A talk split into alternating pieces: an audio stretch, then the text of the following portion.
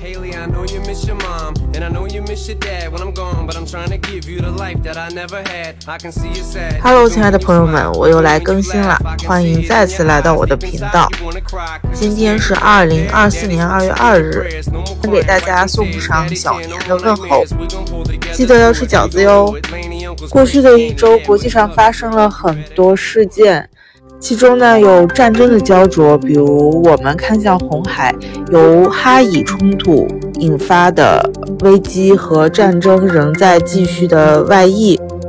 美国建立在叙利亚和约旦边境上的一个军事基地受到了无人机的轰炸，造成了至少三人死亡，数人受伤。与此同时，胡塞武装也一直在宣称。并以实际行动袭击与美国相关的通过亚丁湾的商船。拜登政府随后宣布将采取更强有力的防御措施。以色列和哈马斯在加沙的对抗，外延出的这场发生在红海上美国与胡塞武装的对峙，我们目前看不到有随时结束的可能。短暂将目光投向荷兰的海牙。在去年十二月，南非向国际法庭提起了诉讼，认为以色列在加沙犯有战争罪。本周，国际法庭终于作出裁决，要求以色列停止种族灭绝的行为。当然，以色列是拒绝这样的判决。总理内塔尼亚胡直接宣布将继续在加沙与哈马斯作战。红海目前的局势已经严重影响了国际贸易。本周，国际货币基金组织 （IMF） 发表了新的报告，调高了对2024年世界经济的展望。但与此同时，他指出，如果红海危机进一步恶化，那么刚刚有所好转的通胀情况将再次发生反转，通胀将会继续加剧。在这样的担忧下，我们看到本周欧盟也做出了决定，将派出舰队来到亚丁湾护航，保证贸易自由、航行自由。再从荷兰转回到美国，我们看到由于巴以冲突持续发酵，在美国国内，现在两党正在激烈的进行路演的竞争。美国长久以来对以色列的优惠援助政策也引发很多人的不满，他们走上街头去游行，甚至在很多州向法院提起了诉讼，认为拜登当局在军援以色列这一件事情上是违宪的，因为美国有法律明确的规定，美国不能向任何涉及种族灭绝的一方提供武器进行军售。由于海牙的国际法庭已经给呃以色列进行了明确的定罪，所以游行者是依据法理声讨拜登政府对以色列的援助行为。而拜登政府面对的麻烦事不止这一件，更为棘手的是在移民问题上，德克萨斯州和联邦政府之间的硬刚对抗。此处先按下不表，这个问题我们一会儿展开来谈。本周也有一些积极的、令人开心的消息，同时也有一些革命性的创新。在科技进步的旅程上，人类又迈出了一大步。首先不得不提到的是，世界货币基金组织 IMF 上调了对2024年全球经济的预期，将这个百分点提至百分之三点一。同时，马斯克旗下的公司。成功完成了第一例人脑接入芯片的实验。同时，我们看到地缘政治上，中国与太平洋岛国瑙鲁重新建立外交关系，瑙鲁承认一个中国原则。好了，一周速览完毕，我们现在马上进入今天的主菜：德克萨斯风云与二战后的美国移民政策变迁。这周全世界的国际新闻乐子人都在关注的焦点，那必然是德州风云。相信对国际时政有一定了解的朋友们，每当要展望像2024年这样的美国大选年，那都将会把它标记为一个大写的不确定性。我们确实都习惯了每逢选举年必有妖风，所以今年这风就刮到了德克萨斯州。德克萨斯州政府在移民问题上硬刚美国联邦政府，甚至到了兵戎相见的程度。这是怎么一回事呢？按惯例，我先来综述一下事情的原委。首先，几条简单的背景知识先罗列在这里。我们可以带着这样几条基本的认识去看待这个事件。首先，第一，我们必须记得，美国从它建国开始就是一个移民国家，这是它的本质。第二，皮欧研究中心二零二三年十二月发布的报告就指出。美国非授权移民，或者我们讲的非法移民，最大的来源国就是邻国墨西哥。二零二一年，从墨西哥来的非法移民的数量达到了四百一十万，占当年来到美国的所有非法移民总数的近四成。第三，美国与墨西哥大部分边境位于德克萨斯州。第四，德克萨斯州位列全美前五名。最多非法移民进入美国的入口。第五，德克萨斯州是共和党州。把这几个基本事实记在心里，我们继续来看这个问题。在民主、共和两党分别在忙于跑竞选路演的这个间隙。美国联邦政府就下令清除德克萨斯州与墨西哥边境设立的一些铁丝网。这些铁丝网是德州政府为了抵御非法移民进入而设立的。随后，最高法定这样的铁丝网是不人道的，是侵犯人权的。所以，联邦政府是在执行最高法的这个命令。但是，此举引发了州政府非常大的反弹。因为他们认为非法移民从边境进入已经成为了一种入侵的事实，而根据美国宪法，各州是有权利保护自己不被入侵的。于是，德克萨斯州就决定揭竿而起，由州内部的民兵组织进行巡逻和抵抗联邦政府。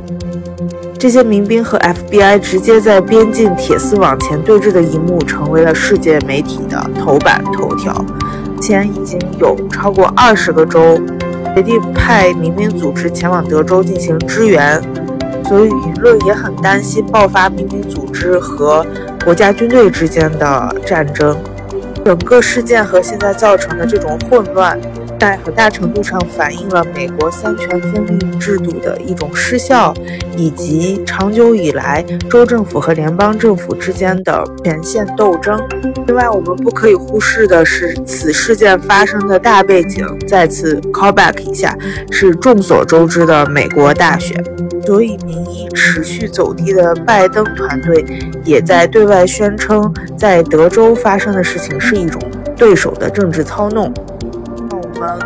把思绪回到美国的上一任总统特朗普执政的时候，我们都知道特朗普的移民政策是相当铁腕的。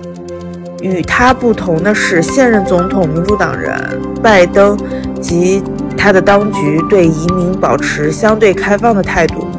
这次最高法要求拆除围栏也是非常符合拜登的政纲的。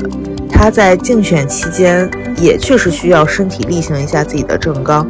德州是共和党州，长期以来，当地社会遭受的从南边墨西哥进入的非法移民的这样的压力非常大，无论从治安还是从就业、工作岗位、薪资方面来看，都对当地的呃社会造成了很大的冲击，所以他们对移民的问题非常的上头。事态将会如何发展，我们会持续关注。但是从这个问题生发出去，我做了一些 research，就是关于美国二战以来，呃的一些移民政策。我发现美国的移民政策史实际上是充满了歧视，充满了资本主义的剥削。虽然它的外表是一套人文主义的精神，但是内核却是如此的。利己和现实，当然，我们说任何一个政策，它是利己和现实都是没有错的。但是，我想还是和大家盘一盘这个国家移民政策的演变的一些大趋势。破一些偏见，也打破一些滤镜，以及一些长久以来的固有认知，重新再去看待这样一个问题。让我们回到美国，自建国以来，其实它的移民问题一直是经济、文化、生活的重要组成部分。尤其是二战以来，美国的移民政策发生了多次的变化，其中一些大的变革和一些转向受到了广泛的争议，也有很大的影响。首先，我们来到上世纪四十年到五十年代。我给这个时间段的关键词是“他者”，这个“他者”指的是种族，也指的是意识形态。二战后，美国采取了较为开放的移民政策，尤其是针对欧洲难民。这个时期实施了所谓的一九四八年移民法和一九五二年移民及国籍法。这些法律在某种程度上都反映了美国对欧洲战后重建的支持，以及对他们所谓的人权和人道主义的关注。一九五二年，随着冷战的加深，美国政府将其移民和入籍法整合成一项全面的联邦政策，结束了十九世纪末。旨在排除亚洲移民的政策，然而该法案维护了有利于欧洲白人的基于种族的新移民配额制度，并修改了之前对它的限制。杜鲁门总统就否决了该法案，理由是该法案歧视亚洲移民。但是国会最终推翻了他的决定，并通过了该法案。一九五四年，艰难的战后时期，大量的墨西哥非法移民。到达美国，估计有三百万无证的墨西哥人在美国主要从事农业工作，他们的工资远远低于美国工人的工资，这引发了公众的不满。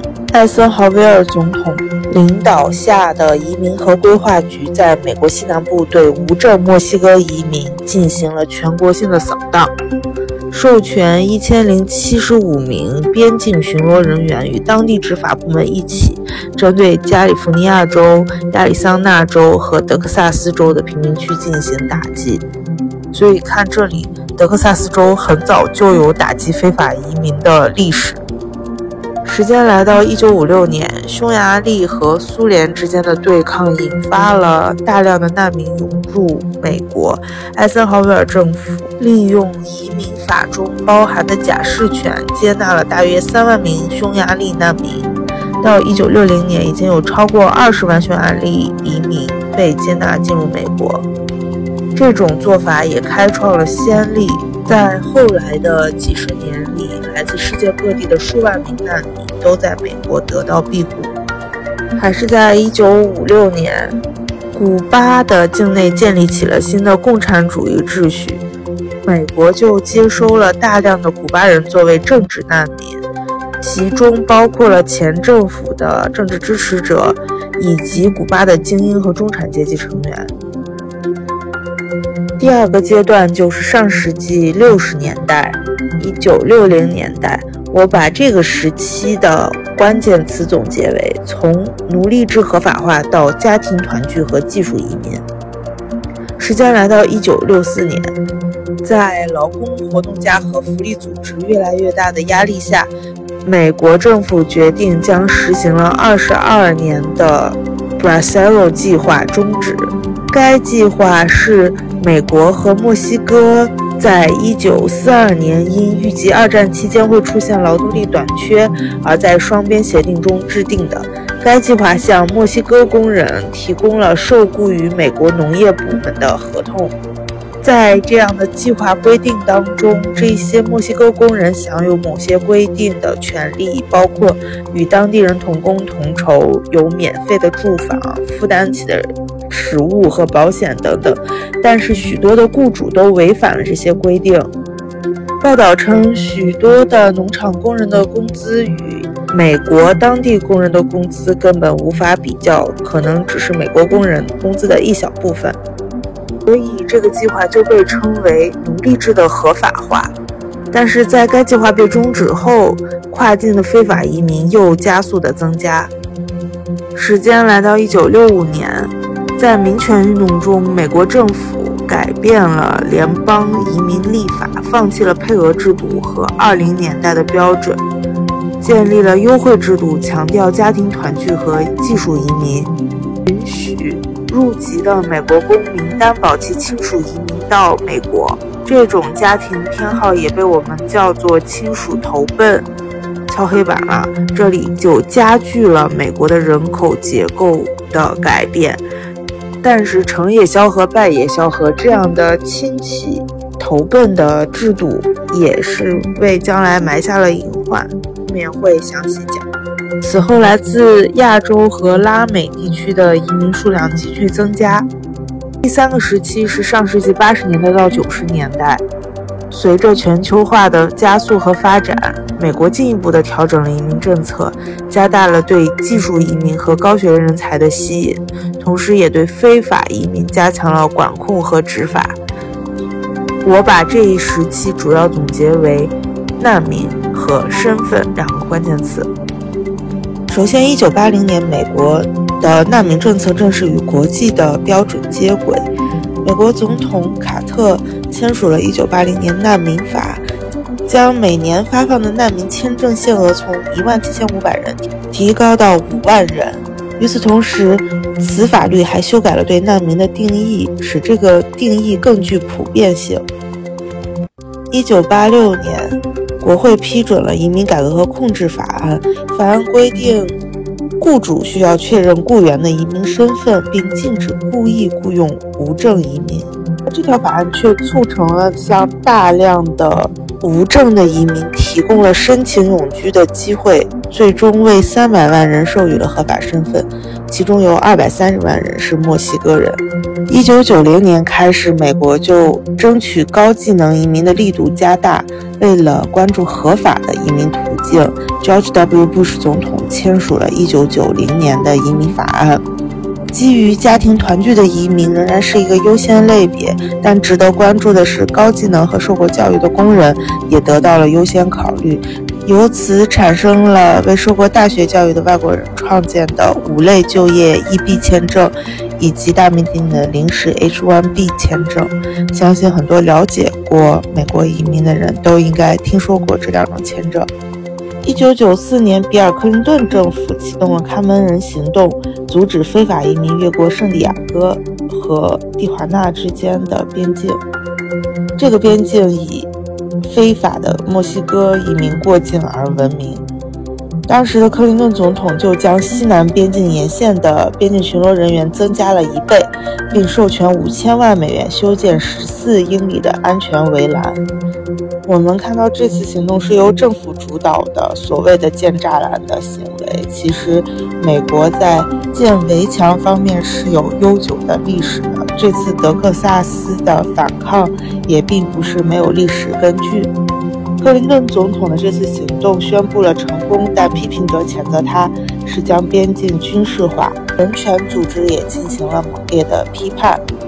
总体来看，在这个时期，已经有很多难民尝试以各种渠道先把孩子送到美国。期间发生了很多人道主义的事件，比如说，1999年五岁的古巴男孩艾里安·瓦桑雷斯，他的母亲和其他十个人在试图通过海上越境前往美国时死亡，而他在沿海水域被发现。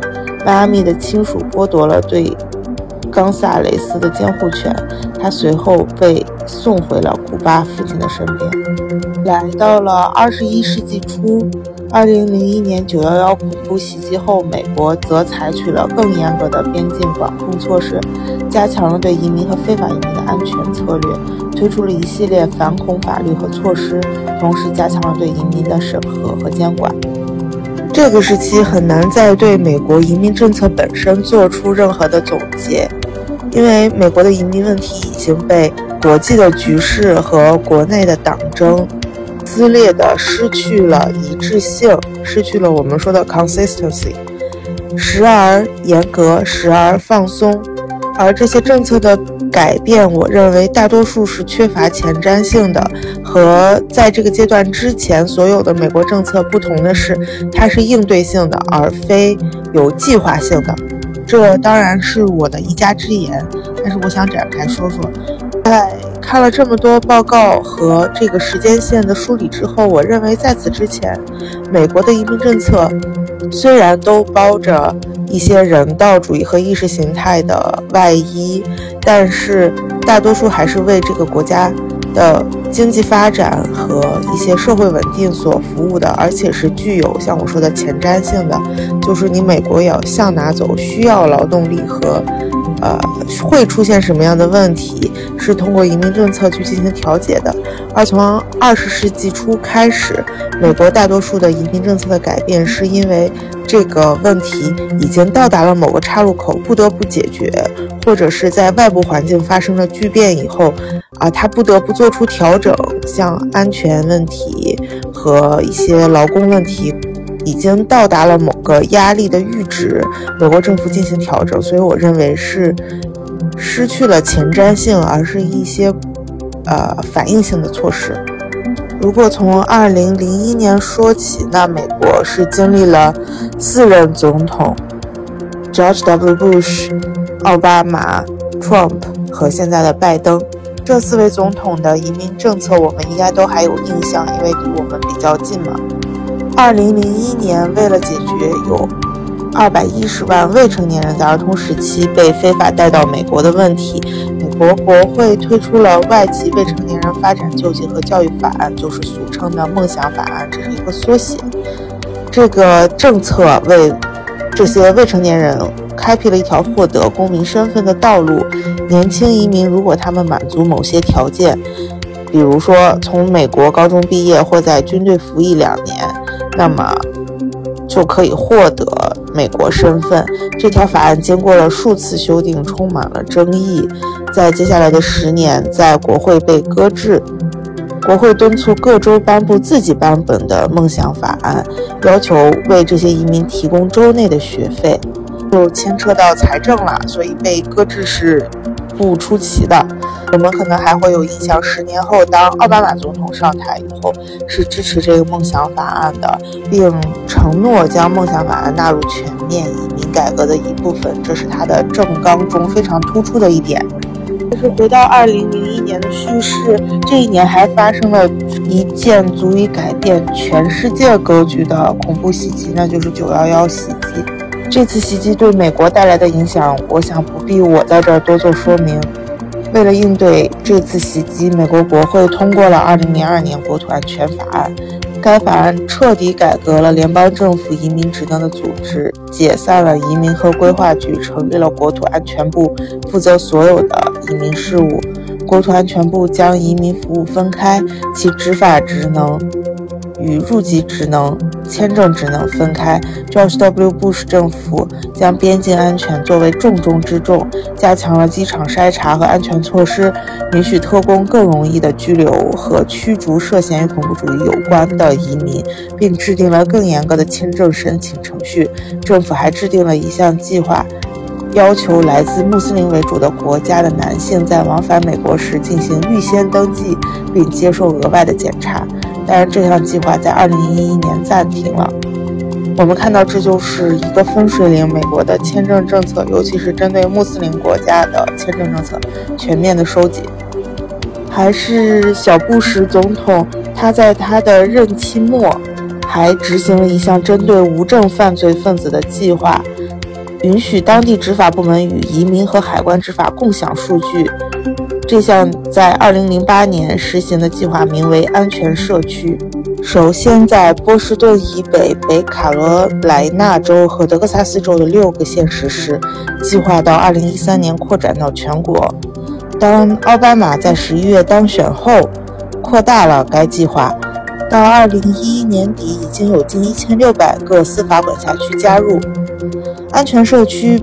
这个计划变得越来越有争议，因为批评者指责该计划在逮捕无证犯罪方面撒网太广，驱逐了大量的低级罪犯，并削弱了对当地社区的信任。地方和联邦当局之间的关系开始变得紧张，因为国土安全部就该计划是自愿的还是强制的，并没有给出明确的说明。随后数年贯穿于奥巴马的执政期，美国的移民政策出现了州政府和联邦政府矛盾加剧的趋势。以亚利桑那州为例，这些边境州就就逐渐形成了移民的激进主义。州政府往往对联邦政府缺乏监管而感到沮丧。而在所谓的自治的权限内，会设计许多州内的政策来限制移民，而这些自治政策又挑战了美国联邦政府对移民事务的管辖权，往往会向法院提出诉讼。这里敲黑板了，就是联邦政府和州政府的矛盾在逐渐的加深和升级，就移民问题产生了不可弥合的这样的分歧。在随后的四五年，也就是奥巴马总统的第二任期期间，我们的观察是，奥巴马总统实际上一直在移民问题上 struggle。他首先作为一名黑人形象，作为一名二代移民的身份，他所代表的党派和自由主义要求他必须在移民问题上持更为呃。开放的态度，但与此同时，美国国内确实在移民问题上面对很大的压力。我们看到，他其实是在积极的推进梦想计划，推迟了将一些独自偷渡来的儿童驱逐出境这样的行动，是支持家庭团聚投奔这样的计划的。在这里跳出滤镜啊，我们看到。任何美国政客的行为不可能只是伪光正嘛？他是有背后的这样的选举的利益输出的。奥巴马总统对面的共和党人就广泛的批评他这样对移民政策的宽松是为了讨好西班牙裔的选民而滥用职权。我们知道啊，插播一句，在现在美国区的 Spotify 和 Billboard 每年的 Top 十、Top 一百当中，有大量的西班牙语歌曲。这种西班牙语的风格也逐渐被全球所认可。其实它借助的就是美国这样的工业，美国资本主义体制下的流行文化的工业。可见，实际上西班牙文化。或者我们说拉美的文化，在美国本土已经有非常肥沃的土壤滋养着，这是为什么呢？当然就是因为在美国，其实西班牙裔的这样的移民数量是巨大的。美国的人口的面貌其实已经就十年前、二十年前发生了根本性的变化。呃，插播结束，回到奥巴马总统，我们必须把他的在任期末期的一些移。民举措放在时代大背景来看，从二零一一年开始，中东爆发了颜色革命，全球的政治格局发生了百年未有之大变局，移民问题正式成为了一个危机。美国深度参与了包括中东在内许多地区的战争，这些战争产生了很多的。大量的移民难民潮，而当时的国际秩序或者国际上，我们讲还是讲究这样的道义的。美国有这样的人道主义光环，他自己吹嘘的也好，国际上赋予他的也好，他必须接受大量的难民。而实际上，他们做了多少，很难有数字去统计。而且我们从现在美国人的态度也能看出来，其实进入美国的这些难民的生存状况也是非常令人担忧的。美国白宫曾经在一七年就承诺过要接收至少一万名的叙利亚人，但是实际上呢，这场由美国深度参与的叙利亚内战危机导致的难民数量超过了一千一百万人，以可想而知，他们接触的一万人甚至。不想去算这个比例。好了，时间来到二零一七年，特朗普总统可以说是粉墨登场。他上任一周后就签署了一项预防恐怖主义的行政命令，暂停难民计划是一百二十天，无限期禁止叙利亚难民入境，并将难民入境上限限制为五万人。此前是七万人，在奥巴马时期提高到了十万人。同时，特朗普还禁止伊朗、伊拉克、利比亚、索马里、苏丹和也门的国民在九十天内前往美国，数千人在城市抗议所谓的穆斯林旅行禁令，特别是在机场，数十名外国人被移民局官员拘留。二月，联邦法官对该禁令实施了全国范围内的限制，但是特朗普政府两次修改了这个行政令，并于六月最高法院允许了第三次修改部分生效。来到二零一八年，最高法以五比四的投票结果批准了特朗普政府旅行禁令的修改第三版，裁定该禁令属于移民和国际法规定的总统权利权限。这个法案的最终的修订版就影响了五个穆斯林国家以及朝鲜、委内瑞拉的旅行者前往美国。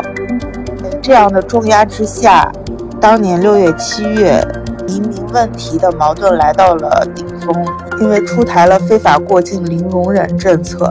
该政策将数千名移民儿童与父母监护人分开，其中许多是来自中美洲的移民或者是难民。政策宣布，所有进入美国的无证移民都会被拘捕并受到刑事起诉，而与他们同行的未成年人则会被单独拘留。所以，美国全国各地数十万人爆发了抗议。在压力之下，特朗普六月签署了一项行政令，结束了这种家庭离散。但是，司法部官员坚称，这种零容忍政策依然有效。三权分立的失效开始了。时间来到了二零一九年，特朗普继续采取很多行动遏制移民的庇护申请，比如说禁止途经第三国的移民，如果尚未在过境国寻求庇护，则不得在美国寻求庇护。这些都是一些在政策上立起的护城河。同一年，我们知道，在全球范围内爆发了另外一件足以改变当今世界格局的事情，那就是新型冠状病毒肺炎 （COVID-19）。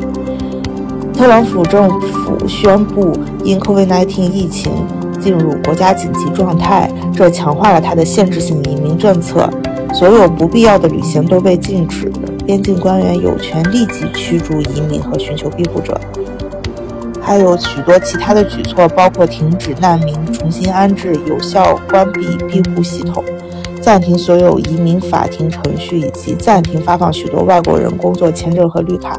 在接下来的几个月里，美国宣布把难民接纳人数削减到最多一万五千人，这是四十年来的最低水平。讲到这里就离我们很近了。如果身边有朋友，在申请美国签证和身份的话，相信大家也会有感受。在过去的五年里，啊，他们非常焦虑，因为这个排名和你申请的这个程序完全卡在那里，就是不动。在最近的一年，二零二三年，许多人，许多华人才接收到，啊，通过的这样的申请。基本上自此以后的美国移民事务，大家应该是记忆还蛮清晰的。我就盘点到这里。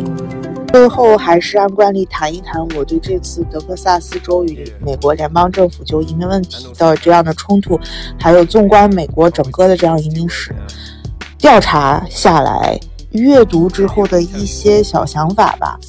其实我们小时候对美国还有自由民主有一些美式的想象，美式的滤镜。当然，这一切的美好都是建立在全球都处于一个增量的市场，也就是我们当时还在快速的发展。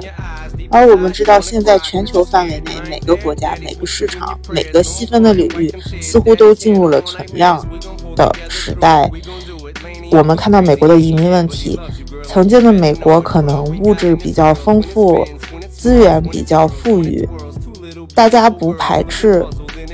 从外来的他者进来分享，因为不会影响我的蛋糕。但是，当进入存量时代，你的移民是要挤压大家既得利益者的生存的资源、环境、空间的时候，矛盾自然而然就产生了。